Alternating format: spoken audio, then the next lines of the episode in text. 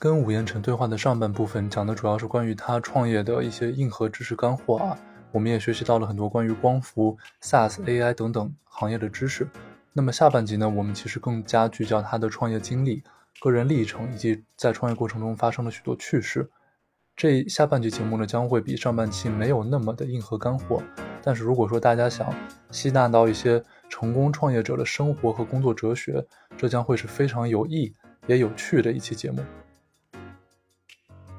特别特别有意思的一个故事是什么呢？在上半集我们讲到吴彦辰他大三的时候是进入了一个美国国家级的实验室，但他获得这份机会的契机居然是因为煤矿。他分享了。那我其实专业呢是呃机械航天工程专业啊，我一直都是这个专业。是航天工程。对，机械我们叫 mechanical and aerospace。啊！结果你从天上跑到地下去了。对对对对，对我们机械其实有几个分支啊，一个其中一个是热力学，还有我们叫呃 control 啊，然后还有这个流体力学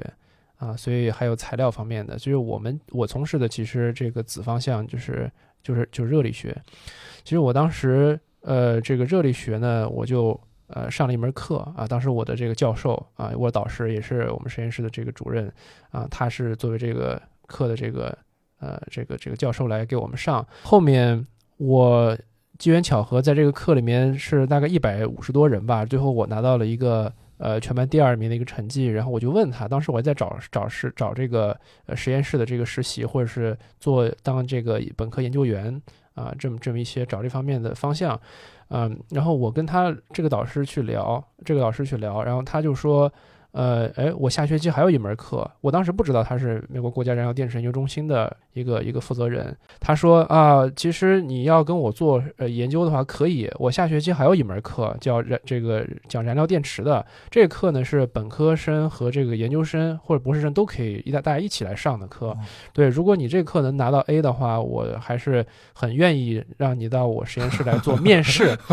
还只是个面试，还只是个面试。嗯，对，所以他的这个也非常。严苛啊，他的这个要选人方面的这个一些条件。那么我又上了这个课，然后最后拿了 A。他说好，给我一个面试。当时面试，呃，我记得有六七个呃本科生一起去他那边面试。然后呢，呃，面到我的时候，我就把我的简历递给他，然后他看了以后说：“哦，你居然还有一段下煤矿矿井的这个。”经经历啊，我说对啊，就是当时我在有一次假期在回国实习的时候啊，我去下了一个一个煤矿，然后在那个里面还是背了这个很多的这个设备，然后还有氧气罐子，还有整个头盔一套的这个服装，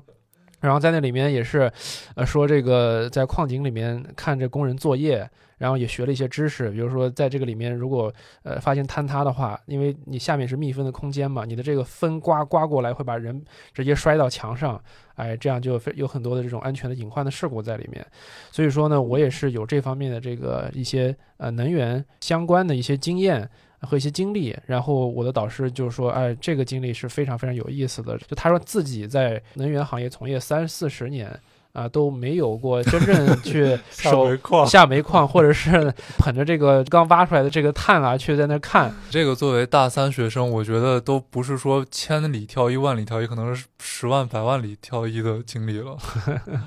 是，所以后来呢，我也就是继续跟着他进了实验室干项目啊，以至于后来，哎，我机缘巧合碰到加州政府的这么一个一个项目，然后在这个里面从事了光伏方方面的这个仿真的。呃，这样一些研究吧。那这个当时他说的第二门课，本科、硕士、博士生都能一起上，那就已经说明这门课已经非常难了。如果说是博士、硕士生都在上的话，那等于说你作为一个本科生要超前学习非常非常多的。是的，就是嗯，因为讲燃料电池这门课，其实它呃主要呢大量的这个内容和前期的这些知识是需要热力学你有一个很扎实的底子的，也是机缘巧合，我之前。呃，就是在学这个热力学方向啊，我也阅读了大量的书籍，也在这方面实习，有这方面的经验啊。在国内的是这这个一些企业也有过这个短期的假期的这么一些工作，所以呢，我比较了解，尤其是对这个热处理啊这些领域方面，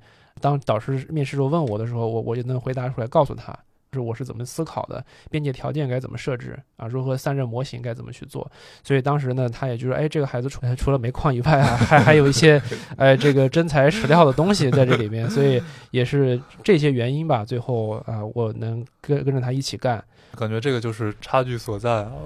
就是咱的共同朋友，我跟 LCC，其实以前的 LCC 也上过我们节目，所以有一些我们老听友还是知道他的。我跟他呢，在我大四他大三的时候。上了一门也是研究生这个级别的课程，就是美国讲研究生级别，其实就是本科、硕士、博士你都能去嘛。他给分给的比较松，但说实在，讲到最后，呃，当时讲的一些那个，他是讲代数的，已经是涉及一些很前沿。他跟我们讲是工工程里面包括概念数学、理论数学研究的一些东西。我到最后可能有两个礼拜课，我是就真听不懂了。而且我觉得作为工程学的学生来说，有一个特别好的事情是，你做的东西，你能看到它的影响是什么？对，作为一个学数学的人，我我完全不知道，我我我搞这么一堆理论证明有啥用？是，其实补充一下，我们是在 UCI 是小学期，一个学期就只有十周，如果两周都搞不懂的话，那基本上这就对五分之一就没了，是吧？完蛋了。对对对，那么，所以我们工程这个领域，我们是无论是做毕业设计也好啊，还是做实验也好，我们能需要立竿见影的去看到它的这个最终的效果啊，这个是我们成就感的一个来源之一。所以说，这就是为什么有有些有些这个在呃学术圈内他做实验的人就越做越上瘾啊，所以你能快速的知道啊，你失败的原因是什么。啊，然后呢，你要去做很多有很多的思考在里边，所以我们当时做毕设的时候，我们因为是做这个软件的雏形嘛，做一个可可可用可视化的一个 demo 啊，那我们很快就知道，哎，我的这个光伏系统如何去把它做成最优呢？它的这个视觉效果的呈现，以及背后的这个发电量计算仿真的这个最后的结果，它是不是符合常理的？是和其他的这种行业内的对标的这种软件的差距是多少？我们能立刻啊知道这样一些结果，然后呢做一些调整。那这个是我们呃比较那个容易快速的去 debug 或者是去迭代的一个重要因素。嗯，我觉得在理科里面能能像你说的，就是因为工程，你如果做一个产品或者做一些软件出来，你是一个快速学习、快速迭代，对，跟现实世界有一个交互的过程。很多搞理科的人，比如说是数学专业为例，或者有一些学这个经济专业的，他去做呃二级市场。可能是股票的投投资研究，或者说债券的投资研究，还有外汇啊、黄金什么的，也是很多人觉得一级市场它其实是一个很漫长、周期很漫长的东西。甚至有一些我听的，我不知道真的假的，这种大基金的、中大型基金的合伙人级别的，他其实很多项目都没退出去，或者他可能退出去之后还有种种东西需要他收尾，但在。呃，以股票为例，二级市场，就比如说学数学的，可能学经济的一些比较虚的学科，它能够在这个工作里面快速的去跟现实世界有一个交互，去做一个响应。如果说听我们节目的听友有一些还在对未来方向去进行思考，这是一个很很有用的特征吧，在这个专业选择上。对，我觉得其实工程领域它是一个偏实际应用落地的这么一个专业。啊，你最后的学科的这个目的就是要呃，能够发挥你的价值，真正创造、创造呃，生产、制造一些设计一些东西出来。这东西是需要看得见，甚至是摸得着的。啊，那我其实我觉得，呃，很多人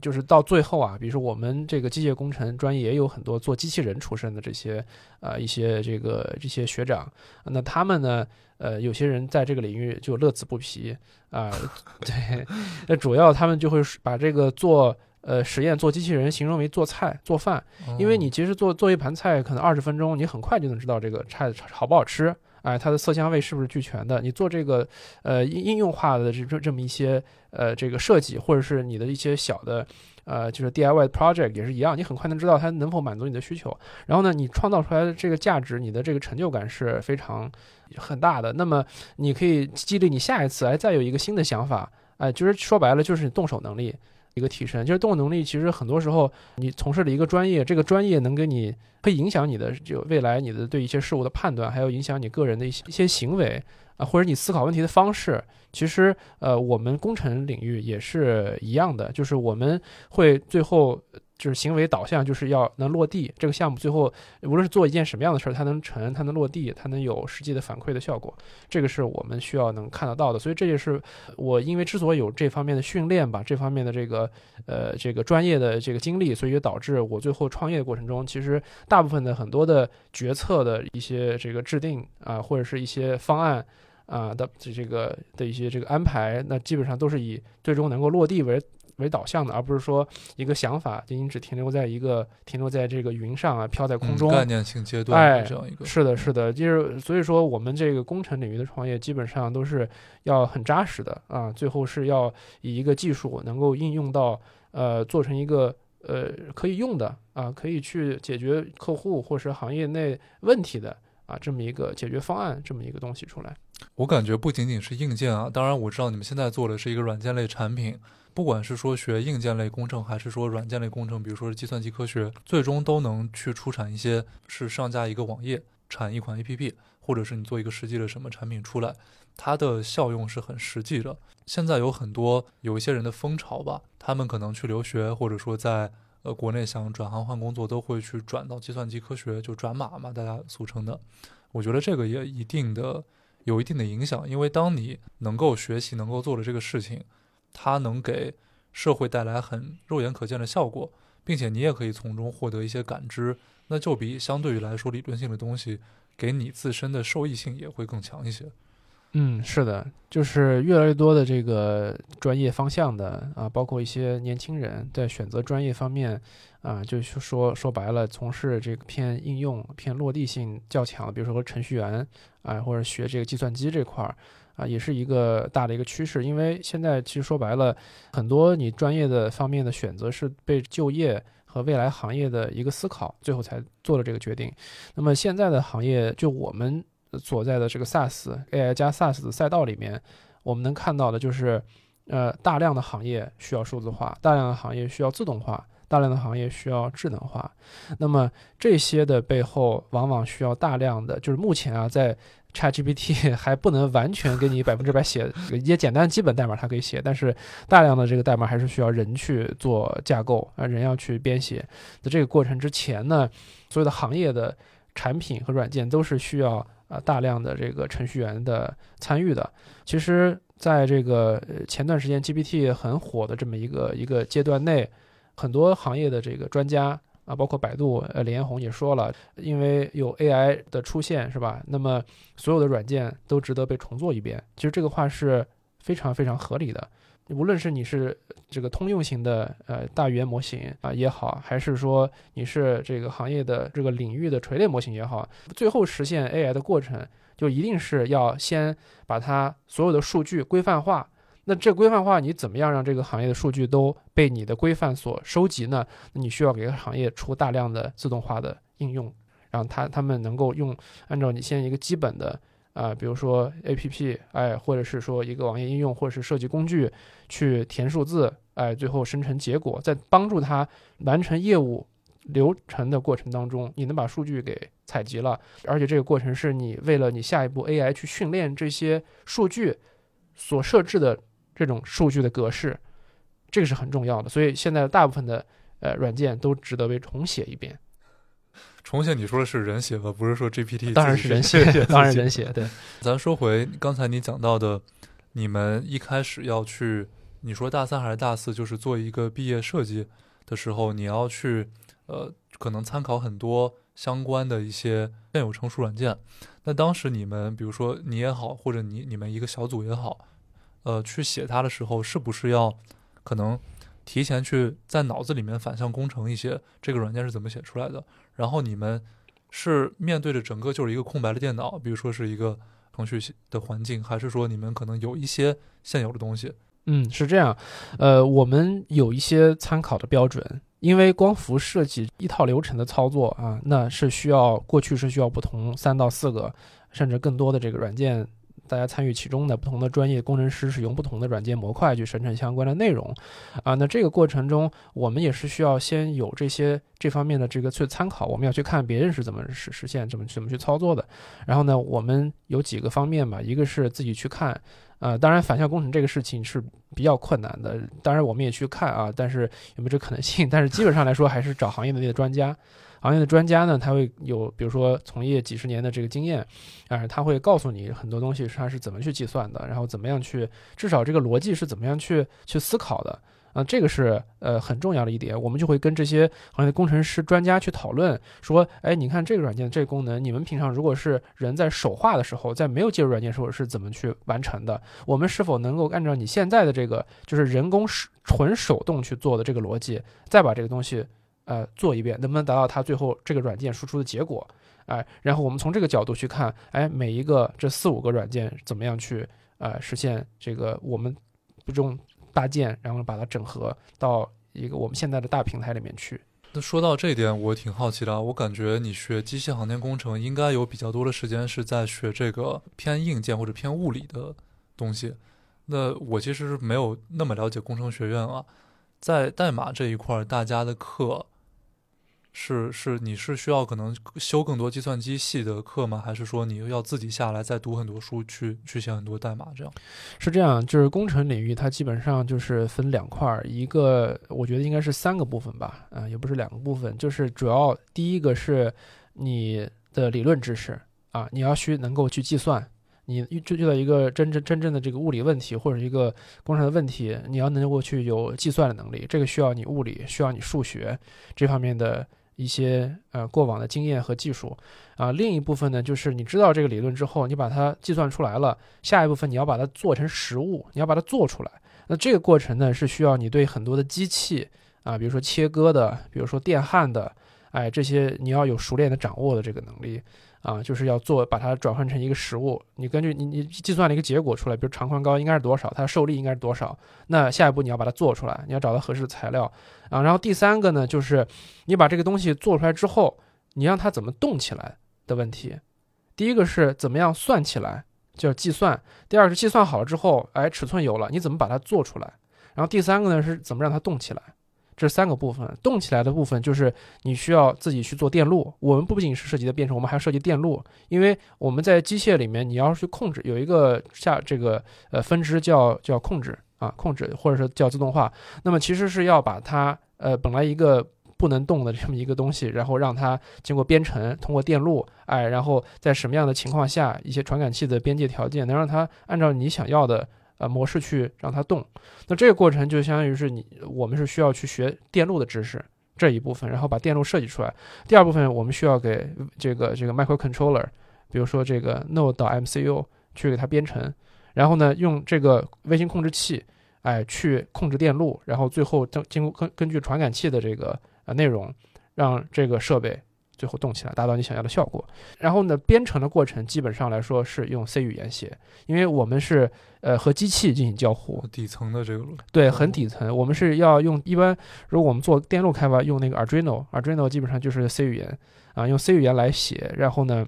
控制你的电路，然后让你的控制电路啊根据你的传感器的不同的这个 state，然后让它这个执行不同的命令。那么这个其实就是我们工程行业所需要做到的一些一些，比如说一些基本的一些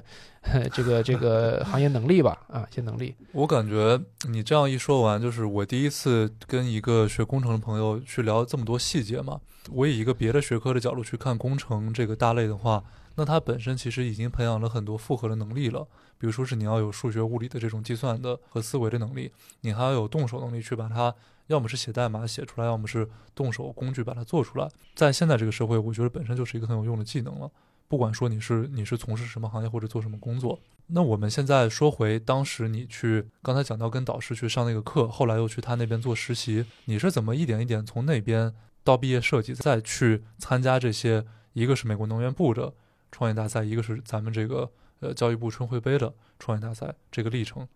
嗯，是这样，就是我的导师其实是比较支持我做创业项目的。就是我的导师和其他的实验室的一些导师不一样，他是比较鼓励我们去做一些呃创新型的一些一些东西出来。那么这过程当中呢，呃，因为首先我们是一个工程呃性质的这么一个一个一个学科啊，嗯，其次呢，那那就意味着我们大量的这个创新的东西需要能够落地。然后呢，但是在这个过程当中，如果说呃你导师比如说你不同意，那其实相说白了就是在抹杀这个这个这个这个学生啊，或者是他的这个创新的一些一些想法。啊，从根源上就其实是没有起到鼓励啊他们去创新、去呃探索的这个这个目的。那么我的导师非常的这个开明啊，他也非常的这个有耐心，在这个方面也给我做了很多的很多很很多的这个这个帮助。我们其实从大四毕业设计做完之后，我们给我们的导师还有这个呃很多业内的专家展示了我们的工具，因为当时美国呃我们也有一个对标的软件叫这个 Aurora Solar。啊，这家公司呢，其实当时做户用光伏的，我们在做设计的时候也用它来做，但是它没有办法做就是大规模工商业的这个光伏的设计，其实是很缺乏的啊。它它主要是做户用光伏，就是老百姓家里的这种房屋的设计。那这个呃公司当时也是创业公司，现在估值已经是他们完成的 D 轮融资。然后呢，投后的估值是四十亿美金，很大了，非常大。对对，它也应该是快上了啊，快上市了。对对对，那独角兽中也是很大很大。是的，是的。所以说，当时我们做主要偏的是工商业的这个光伏，对，所以我们就是呃看到了这个 Aurora Solar 这个模式啊，然后呢，呃加上这些专家的认可，所以我们觉得这个呃道路其实是可行的啊。然后我的导师也是呃很支持我，就是给我推荐了很多这个一些创业比赛啊去参加。那么呃，这个机缘巧合当中呢，我们又通过创业大赛又认识了一些其他的一些呃这个早期的技术一些呃同事或者是成员，后来大家一起投入进来去做这个事儿。因为有了这些比赛之后呢，哎，我们才能有更机缘巧合去接触到一些资方，就是因为很多这样的创业大赛，在这个裁判啊或者是一些下面的嘉宾都是一些呃比如说本地的资方。哎，他就关注这些领域、这些科技、这些赛道，那你就跟可以跟他去沟通。这过程当中，你就知道你的商业模式应该往哪些方方面去倾斜。哎，这个我们做了一个东西出来，但是什么样的人、什么样的这个呃客户他会去用这个东西，这是我们当时不知道的。就是我们只是懂技术，再把它做出来，能解决一个当时是学术方面的问题，或者是实际工程中的问题。但是什么样的客户？嗯，它专业到什么程度？它需要有哪些功能？哪些工程？就是工程和具体光伏这个系统是如何去设计？工程师应该怎么做？和我们做底层的这样一些计算啊和仿真有这个 gap 在什么地方？这这是有两个完全不同的一个一个一个方向啊。我们需要在有技术的同时，把它产品打磨成。就是说，符合工程师使用习惯的这么一个工具，这是一个非常非常大的一个鸿沟啊！这也是很多创业公司，呃，在早期，比如说你有技术，但是你无无法把它做成一个市场能够用到的一个工具的一个重要原因，就是因为大家都在以一个技术者的角度，或者是一个程序员的角度去理解，哎，我这个东西怎么做最方便？用户应该用我的东西怎么用最方便？但但是他恰恰忽视的是什么呢？就是这个用户他本来的习惯是什么样的？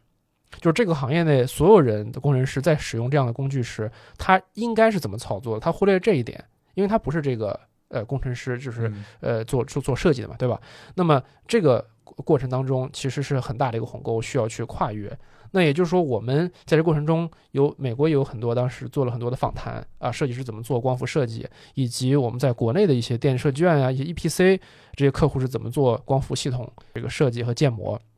所以我们也纠正了我们大量的一些技术或者软件架构方面的一些早期的一些设想啊，做了很大量的调整。然后最后呢，就是呃，我们需要在这个过程当中，因为毕竟是要去融资，要去这个真正要落地嘛，我们要去知道，哎，什么样的客户有多少类型啊的客户，然后呢，怎么去定价。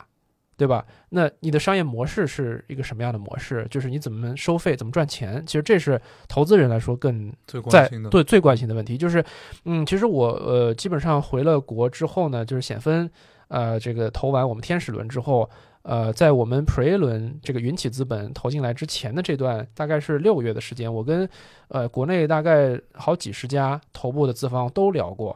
呃，在这个过程当中呢，呃，我就。在发现一个，其实还是也不断接触和就是锻炼我自己的一个过程，就是我成功的转型从一个技术呃一个一个理工男或者一个一个这么一个技术人员，一个技术身份，然后转移到说，哎，我怎么样去融资？我怎么样以一个资本市场的角度去跟啊完全不了解这个行业的人，或者是这样的一些资方去介绍，让他们理解啊我们公司的价值，还是我们的产品价值，还是对于这个社会这个行业的贡献？那这个程度上来说。啊、我做我的身份完成了一次转变，这就是说每一个创业人都要从，尤其是技术出身的创业人，你需要从技术啊，最后转换到你一个这个，无论是你的这个融资角度，还是你的企业的管理管理者，对吧？还是你销售，对吧？你都是要去每一个行这个领域和方向，你都是要去学习去尝试的。那么这个过程中呢，我就发现我大量的跟这些投资人去去聊天，去去沟通啊，去聊我们的项目。呃，我其实最高的一个记录是，呃，一天大概聊了四场，啊，每一场是当时是疫情期间嘛，就是啊线上去聊，你也看不到这个人他的交流的状态，你是没有办法感知的。那你们当时就是不开视频，只是说大部分是不开视频的，啊，那也太就是 PPT，因为你要分享屏幕，啊，理解理解，对所以大部分是不开视频的。那么这个状态当中，呃，其实呃，我一天聊四家这个 VC，嗯，然后呢，一家基本上就是两个小时左右，所以我基本上最高记录一天是聊大概八个小时，就没有中间没有间断的这种。对，然后大家有各种各样的问题，所以我到最后呢。聊下来大概有五六十家这个资方，我全当是就是让我去学习了，让我去去去去去去练手了这个过程。嗯那我就发现，哎，不同的资方他在说问这个问题的时候，他背后是具体就是有什么样的一个引申的一个这个这个含义是什么？就是你不仅是解解答他具体的一个问题，而是说他背后，哎，他有什么样的一个更深层次的问题要问你，而且你看了不同这个这个呃资方以后，你都知道他下一个问题想问什么，哎，所以你你能很好的切入，呃，和他回答或者交流的这个状态，这是很重要。那在这个过程中，我挺好奇的，也替也替一部分听友去问一下，你接触了这么多投资人，肯定每个投资人有不同的风格嘛？你觉得就是你你碰到过的让你印象深刻的投资风格，这些投资人的互动形式有哪些呢？嗯，互动形式基本上来说，呃，我们首先是分线上和线下。如果是线下的话，呃，我们基本上就能够到，比如说这个 VC 的这个公司里边去，然后跟他坐下去聊。然后这时候你要跟他有，不无论是 PPT 也好啊、还是说这种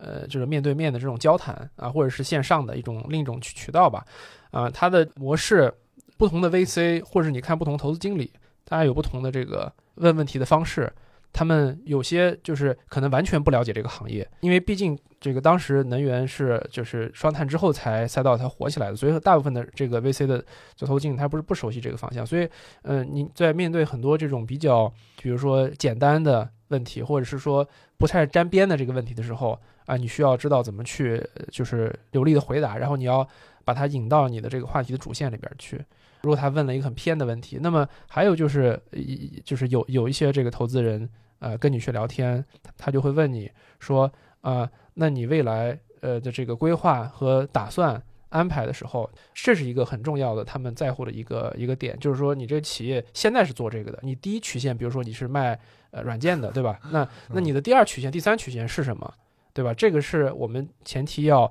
想好啊。这个你作为一个企业的掌舵人，你要去规划你企业未来的发展和生存的这个这个方向是什么。所以，而且要结合你现在的这个点去去说。如果你说的太离谱，他就说啊，那请问你你你你你你 你你你这个公司有什么样的这个能力和现在的这个技术有什么样的这个关系，能够去拓展到第二、第三曲线去？所以这些问题其实呃都是。呃，我们创业者去需要准备的啊，是需要去精心思考的这些这些问题。然后其次呢，就是说，一般来说，这个聊天的形式，我可以跟大家分享一下，就是先上来是做自我介绍啊、然后呢，你就可以拿 PPT 开始讲，讲了之后，他就会有中间的一些问题，就是有有些投资人是这种，他从头到尾，呃，听到后面讲完 PPT，他才给你问，开始问你问题。但有些呢是你讲业 PPT，他问你一个问题，蒋业他问你，就是呃是那种呃就是这个非常非常直接的一种对对，一种这种回答交流的一个形式，所以基本上我各种各样的我都都遇到过。然后呢，呃，就是讲完这个你的 PPT 或者你的 BP 的这个环节之后，啊，大家会问你，哎，你你上轮公这个估值是什么样的状况啊？你的这个呃，你的资方的一个情况是什么？然后你的团队他会问，哎，你的团队是有哪些合伙人？他们什么样的背景？因为早期其实做这个一级市场创业，大家其实投的，因为在你业务情况不明朗的情况下，就是你公司能否赚钱的这个情况下，之前大家还是看团队。嗯，其实早期项目，就说天种子天使，还是说是 Pre，基本上就是投人。对，对，就是在投创始团队这些呃这些这个有有激情啊，有有梦想啊，能够落地的这些年轻人，嗯，不论是年年不年轻吧，反正就是就就这这个团队，对对团队团队，这里面可能也不乏一些说 PPT 骗骗钱的人，是 是有一些。所以说呢，就是在这个过程当中，你会学习很多，如何和资方去交流沟通的这个状态啊，以及他每个阶段想问的问题的这个背后的一些一些这个隐含的一些意思。而且说白了，早期在团队，他们都看你这个团队靠谱不靠谱，你的创始人的是什么样的背景，以及你们这个团队有没有，比如说稳定性的问题。也有很多团队，就是比如说资方刚投进来，比如说几个合伙人之间，比如说闹掰了，哎，那最后对这个公司肯定是一个不利的一个影响，对吗？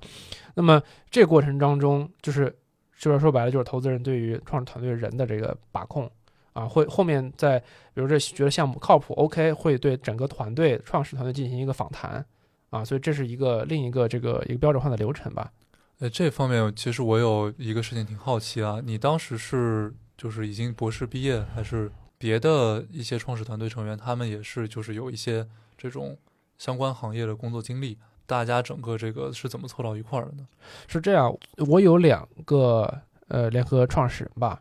呃，我们基本上就是在大学同学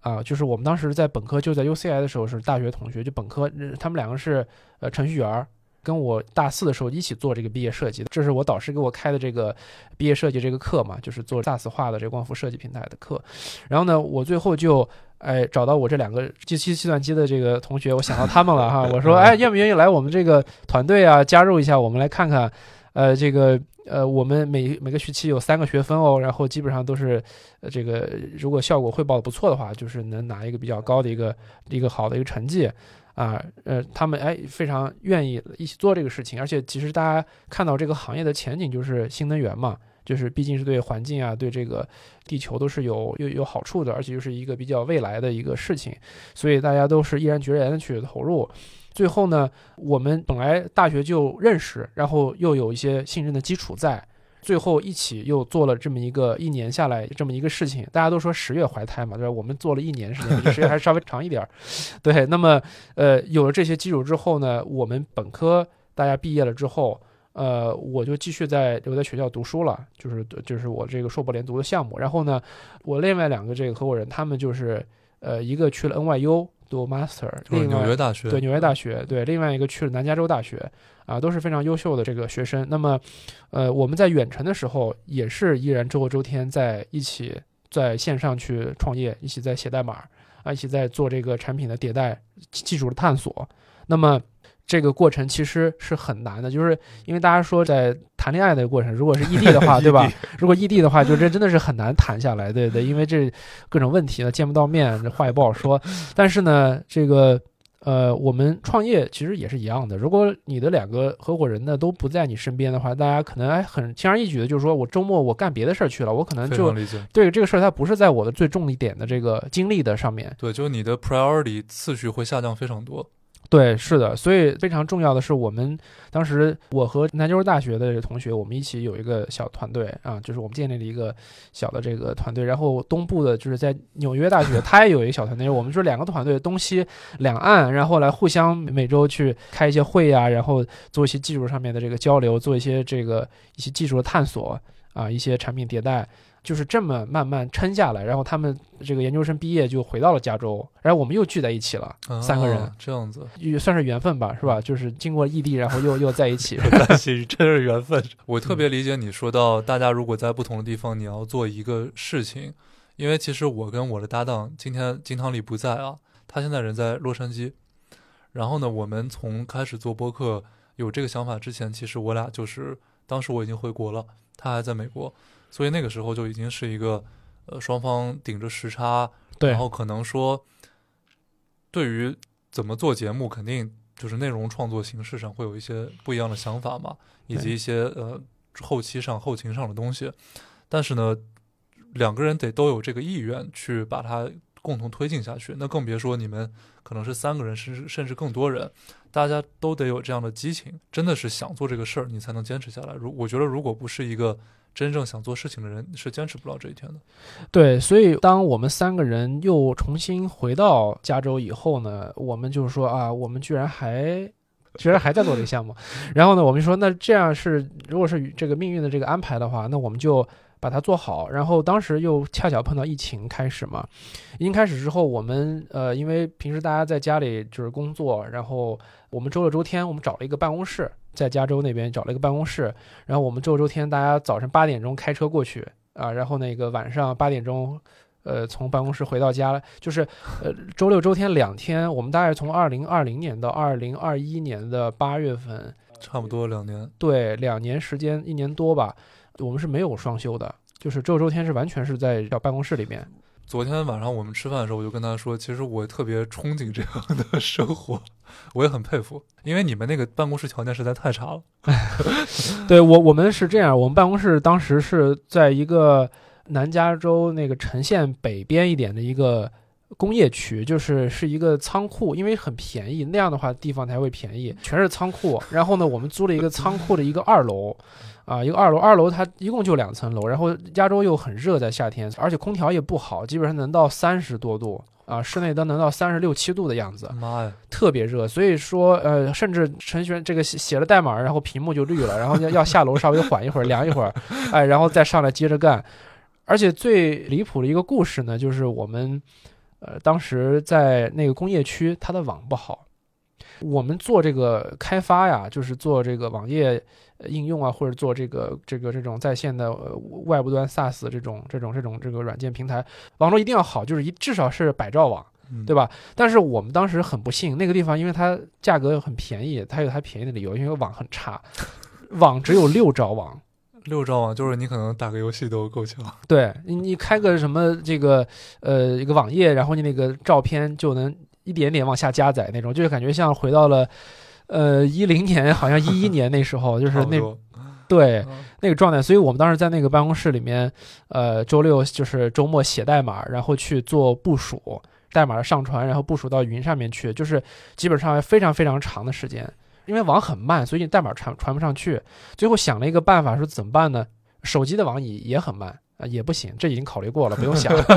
对，然后怎么办呢？就是说，我们当时在家里面把电脑开好。因为家里的网很快，对吧？嗯，家网开好，然后我们远程桌面就是操作家里那个电脑，去去把那个代码部署上传还可以，就是上传到那个那个 GitHub 上还可以，但是部署到云上面就很慢很慢。所以我们在家里面这电脑上去去上传这个过程，所以这个就是非常非常的这个有趣。然后另一个故事是说，我们后来说，哎，这个网既然这么慢，那我们能不能？就是想办法把它们快一点呢，这这个问题也思考过。然后我们给当地的这个做呃通信的这个公司去打电话，他们说啊，我们来看一下，说呃应该有一百兆的这个或者三百兆的这个网来了以后，他在周围看了一圈，发现哎这附近他给我们说有一家有一家医院啊有一个很快的网，但是你要把这个线路要拉过来的话，要把地挖开，要把那个呃有一条旁边一条公路呃也不是公路吧，就是一条小路要挖开。然后再把这个填上去，因为不能走明线嘛，所以要拉过来这个这个线。我说，那你帮我们算算一共多少钱？他说。呃，算下来大概要八万美金吧，那就是六十多五六十万。是的，是的，呃，八万多美金。那这样的话，我想就是说我为了享受一百兆每个月的网，我要付比如说二十到三十美美金的这个价格。但是呢，我要前提要投基础设施建设，我要花八万美金。所以我们当时有一个微信群名，就叫就叫六兆网搞开发，然后换网要八万啊，这么一个故事。那你们当时等于说是周末在一起工作的一些各种或。大或小的成本其实都是自己现在去垫这个费用，对，全部都是自己在垫，我们几个人分摊一下去垫这一方面的这个成本啊。那就是当时是你们在做这个项目的过程中，已经是有一些眉目，还是说大家其实当时也不确定说到底能不能做出来，但是是还是想坚持往下做。对你这个问题问的特别好，因为我们自从租那个办公室之后呢，我当时在国内还有大概研一吧，呃，假期在金风科技还实习过啊，他当时就认识一个工程师在那边，然后后来呢，我们在那个美国的办公室开始做的时候呢，我们国内有有这样一个工程师来给我们做指导，啊，然后呢，他后来是作为另一个合伙人，就是加入到我们这里边来。对，所以说呢，我们他在国内，然后他了解国内的，就是他从业二十年，是个电气注注册电气工程师，哎，这个是有国家给给的证儿的，这也比较难考。所以说呢，呃，我们国内有人做指导，然后他给我们一个方向，他去给我帮我们做这个客户的访谈调查，他本身就是电力设计口子出来的嘛，专家嘛，对吧？然后呢，我们这边哎，根据他的这个市场的反映的需求和状况。啊，然后呢，去不断迭迭代调整我们的这个内容版本的这个呃这个升级，有些什么样的功能用户会用，什么样就会就是觉得没有太大价值，去把它给它舍弃掉。所以说有这么一个阶段，那我们做的事儿基本上就是和按照国内的这个标准和规范去去做了啊。就等于说，虽然你们是人在美国，但实际上做的东西是很适配国内是的行业的情况。没错，完全正确。那当时你们在。经过了那段艰难的时期之后，或者说当中，你们是那个期间内去参加的创业比赛吗？嗯，对，是我们就是基本上都是在疫情前参加的，就是在大概一八年的时候，一九年就是疫情开始之前，那时候参加了很多比赛，也拿了很多奖。但是疫情之后，因为国际旅游也不方便，呃，哪儿哪儿也去不了，所以说就是哪儿都没去，所以基本上就是就是闷头搞搞开发、搞研发。然后呢，最后把这个技术全部都呃探索完毕、跑通。当时我们刚好第一个网页上线啊，公司的前一个网页上就是是那时候做的，大概是二一年的时候。然后第一个试用的一个产品啊上线，就是对标 PVSys 这个软件去做的光伏仿真的一个一个系统啊。然后我们的客户可以去去使用。那这个过程基本上都是在。那那时那那时候都在美国，然后当时二一年回来之前呢，我们也是 我我导师给我发了一个邮件，就是说刚好美国能源部有一个比赛啊，就是叫光伏杯的这个比赛啊，和是和美国能源部和美国国可国家可再生能源实验室一块儿举办的，然后如果你们有兴趣可以参加一下啊。后来我们也就都参加了，所以最后也拿了奖。所以基本上疫情之间的比赛就那么一场，对 对，比较遗憾，但是。呃，因为有了这个比赛之后呢，又赶上双碳的政策，所以投资人也找到我们，对，就回回国了。当时你们在先设计第一个网页，然后去上线试用版本的时候，那个时候就是你们已经呃确定说是呃要去把它做成一个企业，甚至是说当时已经有一些资方接触了吗？还是说抱着一个非常憧憬的心态？当然，这个心态里面是有信心的去试水。对对，你这个问题问的其实特别好。我们当时的一个状态是三个人在那个美国嘛，然后还有一个就是后来加入合伙人在国内，但是我们当时想的就是没有还没有想着说要把它怎么商业化啊，我们只是说，呃，先做一个给行业内。工程师的一个解决问题的一个神器，或者是一个一个工具吧，对，一个工具。对我有点不太谦虚啊，但是一个工具，然后让大家先先用起来，就是能解决大家的这个问题。我们现在其实说白了，就是想的是怎么先给行业创造价值，而不是说，哎，我的东西之前我我我先给它定个价格，然后我再去卖出去，对吧？其实，在进入资方之前，我们一直是。抱着这么一个心态来去做这这件事情，就是打磨到一个什么样状态，试用版本出来，然后呢，我们能够哎，OK，又注册用户能够去做啊，能够去使用啊，这是我们当时最最大的一个期望啊。就等于说是创造价值是在前的，你们对之后一些资本化的思路其实是慢慢慢慢才去生发的。是因为其实到最后我们发现，呃，我们做的那个版本呢，就是说可以用。啊，但是呢，具体离这个呃工程，就是说白了，我们做了一个对标 PVC 的一个软件出来，但是我刚之前也说，就是它只能解决工程领域设计里百分之五到十的问题，就是它解决不了全套的方案，所以说这个过程呢，要去把它完善，去全部做出来，是需要大量的人力。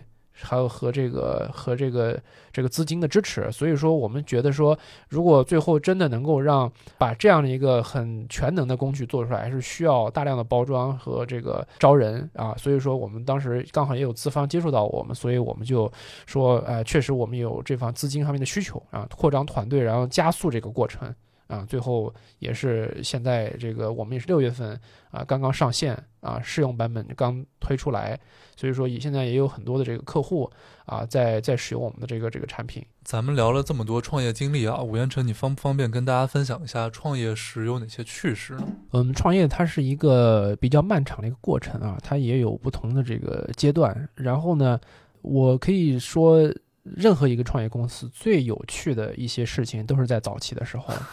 因为到了后期，就是说白了，呃，专业的人干专业的事儿嘛，就是你招法务来干法务公司的法务，然后你招财务来做财务，然后你。做招这个 HR 来做这些相关的事儿啊，就是最后呢，其实，呃，我们作为这个就是创始人或者是这个和就是早期的这个团队，就创始团队来说，说白了，我们的精力最后不会像之前那么分散，因为你之前你什么事情都是要亲力亲为去去管，后面你又招了人，对吧？一个大公司的这个架构就逐渐成型了，这个过程。呃，早期呢最有意思都在早期，我其实印象最深刻的是我们当时二二年。大概十一月份的时候拿到这个我们天使轮的融融资，这个钱就进来，进来之后呢，我们就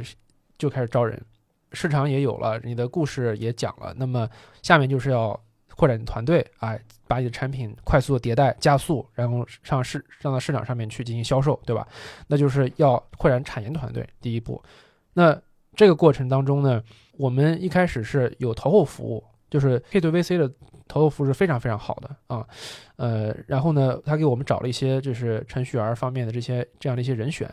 啊，那个软件工程师的一些前后端的啊，但是呢，我们来面试，因为我的两个联合创始人他们都是在美国之前也是有工作嘛，他们也是经过那边程序员的这种层层的这个面试，有有些时候面三轮、四轮、五轮都很正常。那时候在在美国的时候，那么他们俩做这个。呃，做面试官也是想的，哎，我们按照这个大厂的流程去去招人，啊，显得规范化一点，而且显得呢能够这个对这个候选人有更深入的一个了解，因为你不同的这个面试的呃轮次问的问题是不一样的嘛。所以我们投后把简历推给我们之后呢，我们先第一轮就是线上去面，大概聊技术啊，聊简历啊，对吧？聊经历，然后觉得候选人挺好的，那我们就线后面就约到线下来。到线下，当时我们还是租一个共享办公室啊，那时候是一个叫。呃，创富港啊，就是那个一个东大桥那边一个一个，呃，就是众创空间吧。大概一个一层楼里面有几十个小的那个办公空间，我们就是里面一个比较小的啊。然后呢，这个候选人来了以后呢，就是先跟我们聊聊，哎，就是之前的话题啊，简历，呃，自我介绍。然后后来呢，下半场我们就说，嗯，那好吧，我们按照这个逻辑来说，就是要跟你做题了。啊，要做题，对，然后呢，或者说啊，一听这个傻了，说什么怎么要做题？说做题这个可以啊，之前经历过，呃，但是说哎，我没有带电脑，说没事儿，电脑给你准备好了已经啊，你直接用我们电脑上手干就行了。嗯，然后把电脑搬过来，然后把题给他放在面前让他做，做了以后呢，我印象特别深刻，第一个候选人是呃，好像是滴滴出来的那时候，电脑摆到他面前，他看到题以后，他看了一眼，沉默了一会儿，他说。嗯，我们家的那个猫没有喂猫粮，我我怕它这个饿饿着了，我现在回去就给它喂一下。是，对，这就是第一个这个经历。我是没有料到。对对对，是这是第一个经历。然后我们当时觉得，哎，这很正常，不就是，呃，你对我们也有兴趣，我对我们也都有兴趣，那怎么办？就是也没有什么问题，觉得哈挺正常的，那不就是一轮轮面嘛，对吧？大家去进这个大厂是吧？那然后我们就第二个投后推来的一个简历，哎，觉得也挺不错的。然后呢，线上哎也面的很好，然后也是线下到公司来，啊，首先就是一个很小的一个这个办公室，然后呢来了以后，我们就跟他坐下来，也是同样流程，电脑答出来开始看题，然后他就说，沉默了一会儿，啊，也是一样的标准化啊，这流程啊，沉默一会儿，然后就说。哎呀，这个咱们这儿也太正规了吧！咱们这儿也太正规了吧！我说，我说这个正规难道不应该是好事吗？不好事吗？大家对吧？就是呃，我们这个看看候选人的这个，除了简历以外，你真正这个解决问题能力啊，就算法能力啊，做题这怎么样？嗯。然后呢，结果就是人家是说你们这一共就仨人，这是公司对，就你就说，呃，咱们就要做题，人家说那你还分几轮啊？几轮面？我们说也就三轮吧。说啊，还有一轮吧。所以当时我们就觉得说。这样的状态下去是不行的，啊，那时候我们就说，我们一定要一个专业的 HR，我们一定要专业 HR。就是我们发现，呃，我们三个都是技术出身，然后在国内的话，就回来第一个是不知道这个市场上是怎么样的一个招聘流程，就是你你完全是不知道的，你不专业嘛。那我们就想，那我们需要留住人才，我们就需要专业的 HR 啊。首先给对方的 impression 是对接方面发这个 offer 啊，还是这个呃入职都是要专业化的、系统性的，你要一套规章制度，对吗？那我们这个这样。做下去，把这个优秀人才都给面跑了，这样 吓跑了，这是不行的啊！所以我们当时第一个入职的员工是 HR。其实这个是我们考虑了很多以后，我们改了这个策略。但是面试还是还是我们来，我们来面试。所以最后就发现，我们不能。拿这个电脑给他现场做题，我们把题呢做成这种问答的形式。我问你，然后你告诉我思路。这个其实你是编程的高手的话，你你是很快的就能知道你这思路是什么。有这个题，呃，对吧？它有几步去解，又是多少种情况，你能想象得到，对吗？所以以这种形式拆，哎，反而还把你要的问题都给问了，但是呢，又没有说让候选人觉得你你们很太正规了，这个这个样子。所以说呢，这是一个有意思的一个事儿。你说到这个，我其实因为我自己在金融行业，在国内其实是经历过一些招聘的，呃，这种情况的嘛。而且是，我想我现在大概三年左右回来，三年左右，面试不算多，不算少。我碰到过大部分的流程化的都是这种，他可能是 COO 自己设计了一个呃运营方面的流程，因为 COO 他自己肯定就是就什么都得懂点儿嘛。然后呢，也有一些是 HR 专门去设计的流程。呃，我碰到过最让我印象深，也是当时我觉得最 click，就是双方感觉最好、化学反应最好的，是一个这种二级市场的基金，他们是专门做美股和港股，就是以美国一些中概股。我觉得我说这个话可能会暴露他他的身份，就是我不会去点名字啊，但但是就是有一些行业的人会知道。那人很有意思，他就问我说：“你最早能几点面试？”我说：“我以前曾经天天。”咱们还在学校的时候，那阵儿呢，我做一个实习是每天要四点半起床，然后我我就天天四点半起床，大概五点二十到办公室，有时候要干到晚上十点多。嗯，我就说我最早能四点半起，他说我起不来，他说六点半到我办公室行不行？我说可以。他们办公室在东四环，我当时是住西三环，西南三环。我早晨打车就是没人打车都要打一个小时，然后呢就是去跟他聊，他聊呢也不问什么那个特别。钻的技术性问题就是抠细节，他也不问这个，他就是聊一些思路框架，他就跟我聊那个，聊一些哲学。然后我其实从来没有见到过那样去去面试人的，不知道为什么他那套又让让我作为这个面试候选人的体验特别好，反而能去聊出一些专业性的东西。很多他们去投那种二级基金，跟吴彦辰聊的节目里也讲到了。它是一个像工程一样反馈来的特别快，跟真实世界的交互体验感特别强的一个职业，呃，所以他们在这方面的感知是特别特别敏锐、特别准的。然后呢，他跟我就是我们互相是比较 click，当然后后来因为种种很也是很戏剧化的原因吧，没有去就去那边去那边工作。呃，我觉得就是从一个呃非你们这个行业的人员的角度去看啊。因为我在做一些，我们这行有一个东西叫做模型，就是搭模型、模型测试嘛。其实去了也是去到办公室，人家就端一台电脑出来，拿一张纸说，这个上面是题题目，或者说题干，然后呢具体的题在电脑上，你就去做吧。我做过很多这样子，这个也是我现在在做的一个这种这种副业嘛，就是做一些相关课程培训。我觉得这是基本素养，你怎么能过去以后说 说这个我家猫没喂？这个理由太牵强了。而且我也养猫，我知道猫你不喂它一天没没什么大事情，是吗？对，可以可以学会了。你在整个创业中心态历程会是什么样子？对这个问题其实问的挺好的，它是一个高度概括性的一个问题，就是嗯，其实创业做成你的早期。就是在我们拿到钱之前和拿到钱以后啊，就是正式拿到钱以后，就是说白了，你的创业正式进入了一个轨道啊，就开始所有东西都是正规的流程化公司，呃，化的这么一个模式去运作啊。你的所有的这个企业的部门，就像你麻雀虽小，但你五脏俱全嘛。你的什么的 H 这个这个 HR，你的财务法务，这你都都得有啊，你都得运运作起来，这就是很正规的一套模式。那我在拿到钱之前的一个心态呢，就是说，啊呃，我们虽然周末啊，对吧？一年半两年这时间周末都在做，但是那时候觉得说，哎，这个事情怎么样还不一定呢，这钱都没拿到，对吧？就是可能觉得啊，我们能做一点是一点啊，尽自己最大努力，当然也想做点东西出来啊，但是呢，呃，就是说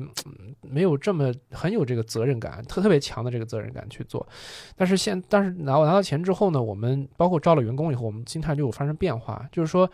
我们其实。不仅是在经营一家企业，或者是在延续我们当年的梦想，我们还要对我们的员工负责啊。呃，员工背后都是一个个家庭，对吗？所以我们做每一个呃企这个公司层面的决策，或者每一个商业上面的一个决策，我们都要去思考啊，我们是怎么样让这个公司的员工啊都能够。呃，就是未来有更好的职业发展的一个路径，就是跟随着公司一起成长的这个呃这个路线是要给他的。那么，所以说每个月啊，我们到了这个除了这个固定的场地费一年以以外，每个月呢，我们都要就是有有一个就是这个当当父亲的一个感觉。为什么呢？就是感觉就是 Sugar Daddy 啊，每年每个月都要给大家去发工资，对不对？对，所以每到这个时候呢，我的心态不是像别的老板说，哎，我就拖欠着，我就不那个，我是说。每个月到行使我这个一个责任的一个一个时间点，我觉得每到这个时候，我都感觉非常的很开心。我觉得能够把我们这个企业通过这个我们提给这个行业提供高效的工具和服务，大家对我们的认可，付费是一种认可，对吗？商业模式就,就根本就是你付费就认可，认可了以后，我们把这个大家的这给我们的这个奖励，创造行业有价值的东西这个奖励，哎，我们去发给我们的员工。啊，这个过程其实我是比较享受的，而且我一直都心里都都记得，每个月都能告诉我 remind me 一次，哎，我有这个责任在身上，所以我要把这个公司运营好。这不仅是为我们自己团创始人，还有啊公司本身，还有我们投资人啊，还有以及我们的员工。所以说，我们其实呃在拿到钱，公司进入正轨的发展道路之后呢，创心态其实是一个。呃，完全发生了一个跟学生时代一个很大的一个变化，就是你肩上是有责任的，啊，你是你是有很承载了很多东西，所以当呃，就是有一段时间，举个例子吧，我们开发的时候，就去年一年都是在开发这个产品啊，那时候还没有什么呃大宗的收入啊什么，这因为都没东西都没做好嘛。那么那时候就是说，呃，我们那个 Pre 轮这个融完，就是相当于钱进来了，但是我们觉得其实这个过程异常的顺利。就是反而觉得有一种不真实感啊，但是最后就觉得还还是在做这个东西的过程中，比如说去年整个一半年，对吧？从就是七月份我们那完成 Pre 轮融资到到去年的年底或者今今年的六月份之前这一年时间内，我们其实当时你拿到钱的那一刻，你的心情可能是说，呃，我很平静的，就是我很开心，对吧？你你有趁你你觉得公司未来的发展方向至少在一段时间内是不慌的。啊，因为你你有足够的弹药，你可以应对这个市场、这个行业内经济环境下的一些不确定性的因素或者一些困难，你你你是有准备的，有这有这些资金在手里面。但是，嗯，经过一段时间，比如说两个月、三个月以后，你这个舒适感马上就会立刻消失。就是说，为什么呢？就是你当时没有产品没有出来，也没有这个订单收入的时候啊，就是说，就是我我是很着急去去想的，能够快速的去发展。但是，你就这么些人，对吗？你手里这这些资金，每这笔钱的每一部分要干什么？这都是已经，都已经是规划好的。你不能说你无序的扩张，这个是不现实的，也是不可能的。在这情况之下，我们既不能，比如说进行下一轮融资啊，因为融资是有阶段性的，不是说你早期讲你这个规划，讲你的这个梦想啊，投资人比如说呃，buy 你的 story。但是呢，你到后面你 A、B 的、C 轮你都讲这故事，讲不了，这是行不通的。对，这可能早期行，但是呃，等一下我就可以去做这个补充啊，这个话题。那么呃，Pre 轮之后呢，几个月就开始研发，但是时间还是比较漫长，就是可能会有些技术问题，但是可能技术问题最终还是会被解决掉，对吧？呃，但是这个过程呢，我一直想如何能加速，我能够参与进去，恨不得你有三头六臂，对吧？你能去加速这个过程，能够加速你产品的上线，啊，加速你做市场的一些拓展等等。那这个其实时候我是很焦虑的。其实我们现在状态是比较焦虑的状态，就是我不知道呃大家能不能理解，就是你每天非常着急，因为你这个阶段你第一你东西没有做完，然后呢你没有商业的收入啊，第二呢你是在烧钱，第三呢你又不能进行下一轮融资，为什么？因为你你没有业绩，你的故事已经讲不动了，对你没有业绩，所以这个时候呢，我每天状态其实是就是那段时间吧，研发期是比较现在是更焦虑的一个状态，因为那个时候每天早上我起来其实都是醒得很早，而且那种焦虑感就是你每天早晨你会神经会很疼，你会感觉身上皮肤有这种针扎的感觉，就是就比较难受。这个其实是还自己心态有关系。你后来发现，嗯、你确实是你要认清楚一个现状，就是你确实没有成长那么快，你不可能一天吃成一个胖子，对吗？创业者一定要在创业过程中调整好自己的心态，大家要一步步来，就是你先学会爬，才学会走，然后才要学会跑。它是按步骤分阶段去实施去进行的。你这个是心急也吃不了热豆腐，所以后面就是我的心态是基本上调整好了。然后后来哎，基本上之间也比较顺畅。然后我们在产品上线之前的几个月，我们拼命的接触一些客户，然后去试看到呃这产品的雏形，大家看有没有什么意见，是不是按照这个我们当时设想的这个客户解决问题的角度去出发，是否能解决用户这些问题，也会给我们一些反馈，最后再去打磨呀，再去做这个消缺这方面的工作。所以呢，最后现在就是产品上来，然后客户的反馈都非常不错啊，就基本上我们呃早期的一些，我们还没有进行大面积的宣发，我们自己的公众号现在做这个宣发之后呢，电话就打爆了，就是我们就是现在扩展我们销售团队，扩展销售团队，然后呢，尽量的让这个呃所有的这个行客户行业的工程师都能用到我们这个产品，能能够至少是了解到，我们现在就这个状况，就是销售都是已经不够用了啊，基本上是这么一个阶段，所以现在心态就是和以前是完全不不一样的。而且我们后来后面也会有这个行业内的产业呃这个资方啊，可能会对我们也比较感兴趣，所以我们现在也得准备这些方面的一些一些一些事项。如果你们当时一直在美国做，比如说你们也拿到了美国的某一个 VC 的资金，会和回来之后有什么不一样吗？嗯这个问题其实问得非常好。我们嗯回国之后也也平时也在自己问自自己这个问题，就是如果我们当时在美国做，而不是在国内做这个事情，会是什么样的一个状态？就是首先，SaaS 的生态呢，呃，我觉得在美国和国内是完全不一样的。就是你在嗯国外，你的 SaaS 可以做的很薄，就是你的解决方案你可以做的很很简单，就是你不解决全套的问题，你可以做的很薄。但是在国内呢，这个你你需要做的就很厚，你需要做的就很厚重，就是你的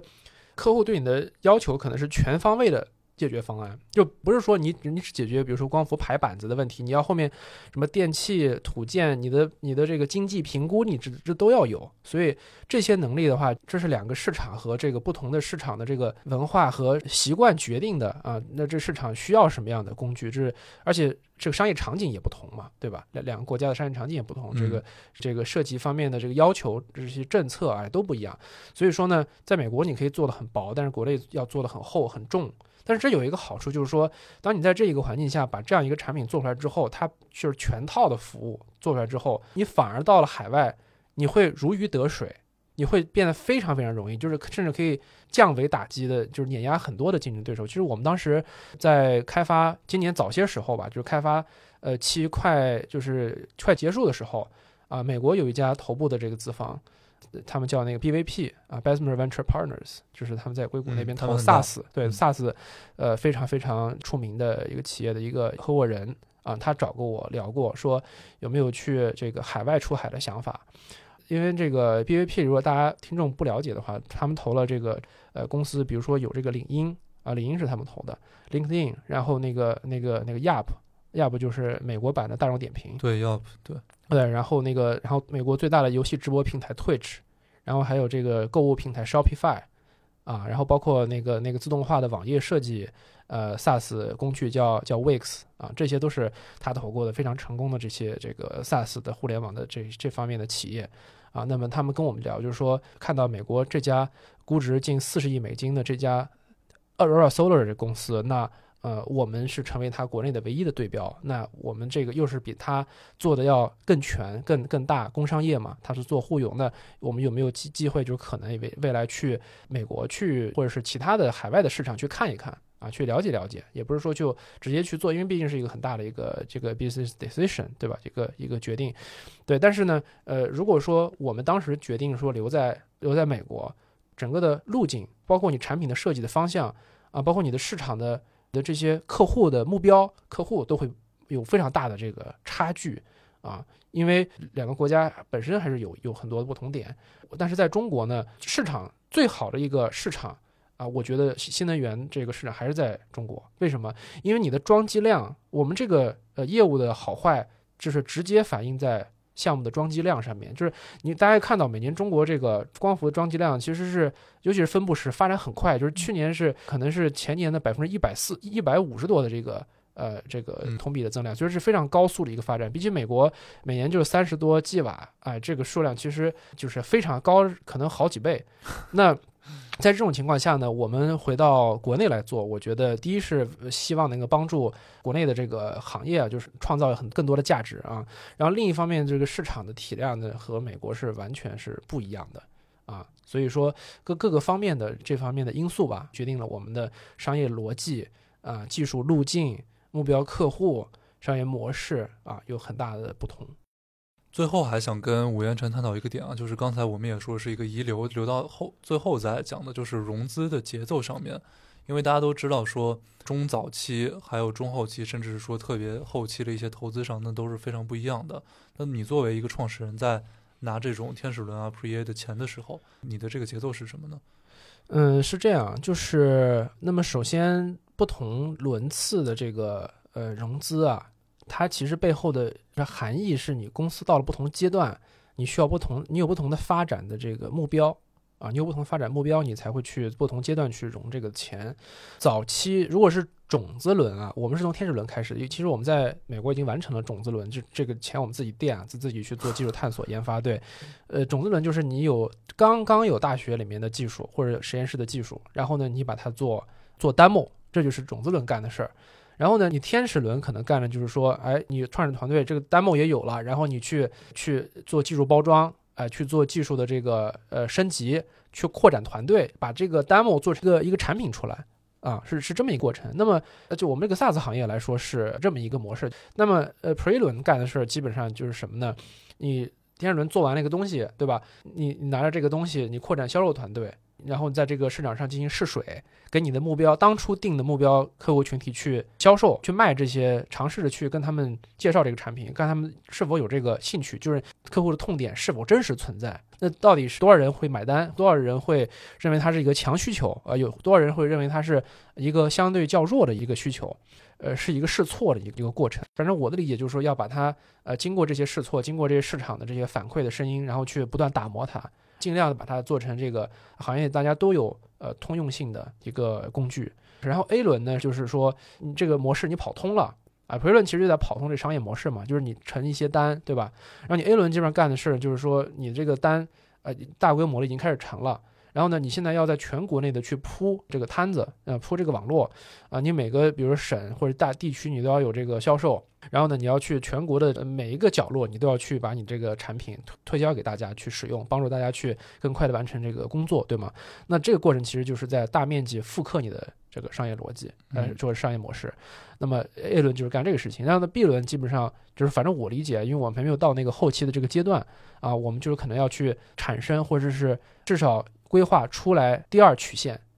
就是你第一曲线你是之前讲的故事是做什么，然后你还有第二曲线你要干什么？第二曲线，然后你要把这个有规划，甚至你要开始布局。哎，第二曲线你该什么时候开始开发？什么时候能够投产？什么时候能够上到这个市场上面去啊？进行产品的销售，对吧？你要做这个，呃，说白了就是你的第二曲线的这么一个成长。然后呢，可能到了再后面，就是你第二曲线逐渐成熟。啊，然后你，这个公司体量已经很庞大了，你每年有呃，比如说多少个亿的这个这么一个营收啊或收入，那么最后哎，看我们去就是冲刺上市啊，大概就是这么一些个呃环节吧，嗯。不管是上半期还是下半期与吴彦辰的节目，我自己个人都是收获满满的，特别是下半期节目他讲到的一些创业历程、个人心得，以及在这个过程中发生的种种趣事。他的生活哲学、工作哲学，以及如何去学习、如何去思考、如何去做事的这个循环和方法论，我觉得都是非常有益的。